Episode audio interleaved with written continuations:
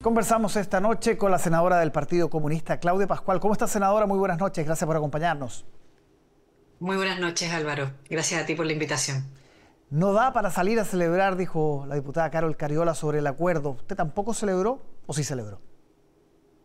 No, no, yo dije también que, este es el acuerdo que se podía lograr, pero era imposible calificarlo como una, eh, con emociones de de alegría, digamos. Eh, a mí lo que me importa efectivamente es poder superar la constitución del dictador y desde esa perspectiva la posibilidad de tener eh, un acuerdo que habilite un nuevo proceso es lo que me convocó, digamos, a estar en estas conversaciones. Sin embargo, también he planteado con mucha franqueza que eh, si el acuerdo no es mejor, también tiene que ver con eh, la tosudez, diría yo, los excesos de miedo que existen por parte de Chile Vamos de que aquí se repita un proceso tal cual fue la convención anterior. Dicho sea de paso, todo, no hay ni una posibilidad que se repita un proceso tal cual porque ya son tantas las consideraciones diferentes que hay que no hay por dónde, digamos, ¿no? Para decirlo bien coloquialmente, pero, pero voy a seguir jugándomelas porque eh, este, haya una nueva constitución, una constitución que sea eh, habilitante para futuros procesos y que eh, desde esa perspectiva sí pueda superar esta constitución del 80, que es la constitución del dictador. ¿Y cómo quedaron los ánimos en el partido? En el Partido Comunista se ha dicho que usted jugó un rol importante en el sentido de dar cierto realismo político a lo que se podía llegar a acuerdo y lo que no se podía. ¿Cómo quedaron los ánimos y, el, espíritu respecto a esta eh, nueva constitución que se está construyendo? A ver, yo creo que, eh, mira, aquí hay gente que quiere eh, en esta conversación eh, borrar la historia del 19, del 18 de octubre del 2019, ¿no? Y quiere borrar la historia de un estallido, de las consideraciones que implicó ese estallido, de las violaciones a los derechos humanos que se cometieron en, en el gobierno de Sebastián Piñera, etcétera, etcétera. Pero también es cierto que no se puede pasar por alto el resultado del 4 de septiembre. Yo me la jugué por el apruebo. Yo creo que hay además, incluso hoy, a pesar de que algunos le tratan de, tratan de denostar todo y absolutamente todo el proceso de la convención y, que, y, a todos los convencionales, mujeres, hombres, eh, y, y todo el texto que salió a plebiscitarse el 4 de septiembre, yo rescato muchas, pero muchas cosas buenísimas de ese proceso. Creo que hay cosas que se instalaron ahí eh, para la propia democracia cotidiana que creo que se tienen que repetir, como es, por ejemplo, la iniciativa popular de norma, eh, que ojalá lo pudiéramos incluir como forma también de eh, obligar al Parlamento a revisar iniciativas que a la gente le interesa con la juntada de firmas respectivas, digamos, ¿no?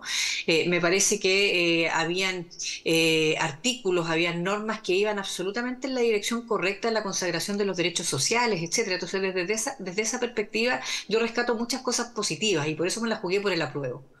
Eh, sin embargo, entiendo que obviamente ese texto, tal cual como estaba, eh, no es lo que quiso la, la, ciudadanía y por eso es que lo rechazó. Y bajo ese contexto es que yo me la quiero jugar eh, y no solo yo, sino que lo hizo también el compañero Teller, el presidente de mi partido, lo hizo el secretario general de mi partido, la doctora Carmona, en las conversaciones que hemos sostenido durante estos meses eh, y en la firma del acuerdo y luego en la firma de la propia moción que eh, implica la reforma constitucional que se está discutiendo en estos días en la Comisión de Constitución del Senado, para poder dar y habilitar nuevamente un proceso constitucional. Sí. ¿Qué le parece que la expresidenta de la Convención, Elisa Loncón, haya dicho que este nuevo acuerdo conduce a, una, a un retroceso del siglo XIX, al menos en materia indígena? Mire, yo creo que hay ámbitos que seguir discutiendo. Eh, si, yo, aquí podríamos empezar todos a decir, mira, el, borde 1 me gusta, el borde 2 no me gusta, el borde 3, y, efectivamente eh, esos bordes, esas bases, digamos, que se colocaron, eh, no son del 100% de, de gusto ni de Chile Vamos, ni tampoco del resto de los partidos, incluido el mío. Eh, yo creo que hay ámbitos que vamos a tener que seguir peleando eh, y desde esa perspectiva, insisto, este no es un acuerdo satisfactorio, esto es un acuerdo al cual se pudo llegar.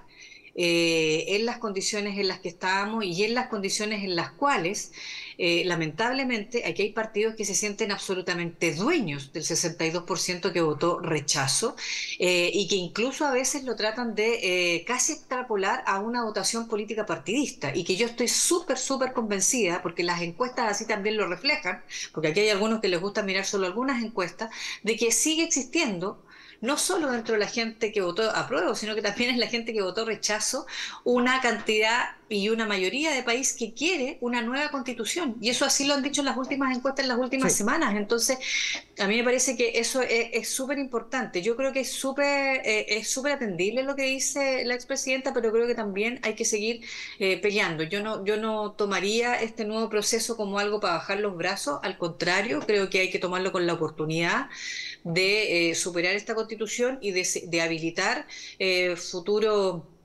eh, o sea, una constitución que habilite por la vía de las mayorías eh, en futuros gobiernos eh, la, profundización, digamos, de ciertas modificaciones o de ciertas legislaciones que permitan ir avanzando en esas transformaciones. Solo para cerrarlo, Elisa Loncón, ¿en qué sentido es atendible, dice usted? No, me refiero en términos de que hay una expectativa por parte de, de muchos actores eh, del mundo, digamos, indígena o de la plurinacionalidad, que indudablemente en comparación el texto del 4 de septiembre a eh, lo que hasta ahora va, digamos, eh, no tiene nada que ver, digamos, son, son, son dos realidades diferentes y desde esa perspectiva es atendible su frustración, a eso me refiero. Perfecto. ¿Hay espacio en la tramitación legislativa del acuerdo, lo que ya está en comisión, posteriormente pasa a sala, para hacerle modificaciones? Porque ahí se han planteado, se ha planteado un debate entre quienes aparecen como defensores del acuerdo, diciendo aprobémoslo tal como está y después veamos, versus quienes dicen es todavía eh, perfectible en su tramitación.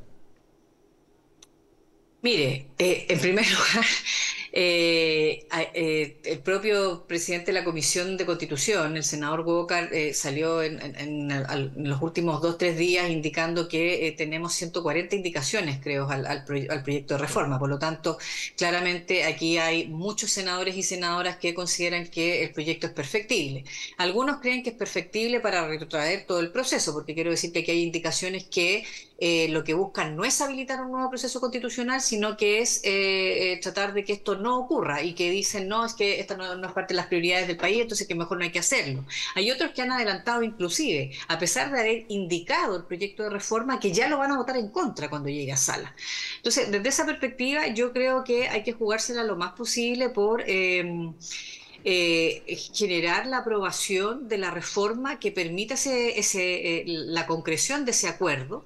Sin embargo, creo que en ámbitos eh, específico, eh, el propio senador Matías Walker, el propio senador Elizalde, presidente del, Senado, que estuvo además conduciendo estas conversaciones, quien habla, el senador Latorre, etcétera, que somos eh, parte de quienes estuvimos en esas conversaciones. Ahí hay dos, eh, hay, ellos, tanto Elizalde como Latorre, firman también el acuerdo, etcétera. hemos presentado indicaciones para mejorar la mejor la, la comprensión, la redacción también eh, del propio acuerdo. Entonces, desde esa perspectiva, hay temáticas que eh, son siempre perfectibles, digamos, ¿no? Y hay cosas que a lo mejor eh, se pueden mejorar sin cambiar sustantivamente el acuerdo. Yo creo que ese es el matiz. Perfecto. Senadora Claudia Pascual, muchísimas gracias por acompañarnos esta noche. Muchas gracias a ti, Álvaro. Buenas noches.